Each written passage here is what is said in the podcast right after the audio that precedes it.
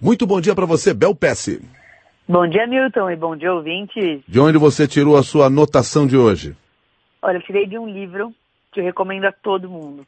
Se chama Criatividade S.A. Superando as Forças Invisíveis que Ficam no Caminho da Verdadeira Inspiração. É um livro super recente que conta um pouquinho como a Pixar virou a Pixar.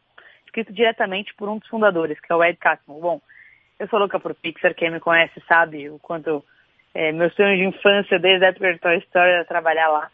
Agora, o que eu achei muito interessante é um livro de negócios, só que fala sobre diversas coisas que eles instituíram na Pixar para que conseguisse tirar alguns obstáculos da frente de inovar e inspirar. Né? E qual você destaca destas coisas? Qual, é, qual mais chamou a atenção?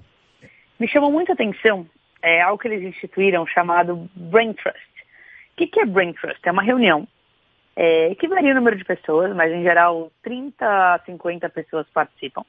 E nessa reunião, essas pessoas veem cenas que ainda não foram lançadas e falam tudo que sentem que está errado. Agora, isso que é interessante. Tudo que sentem que está errado, porque não é certo ou errado. São cenas que ainda não foram ao ar, mas que a percepção das pessoas é muito importante.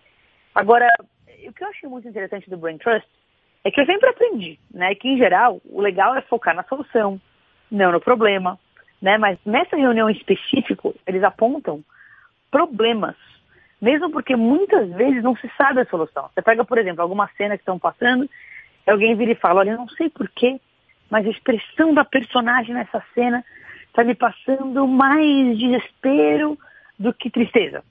Né? O, cara, o cara não sabe como solucionar, ele está simplesmente dando uma percepção dele que pode não ser a percepção geral, mas é que é muito importante também é, para o diretor entender o que está sendo passado para as pessoas que estão assistindo aquilo muitas vezes pelas primeiras vezes.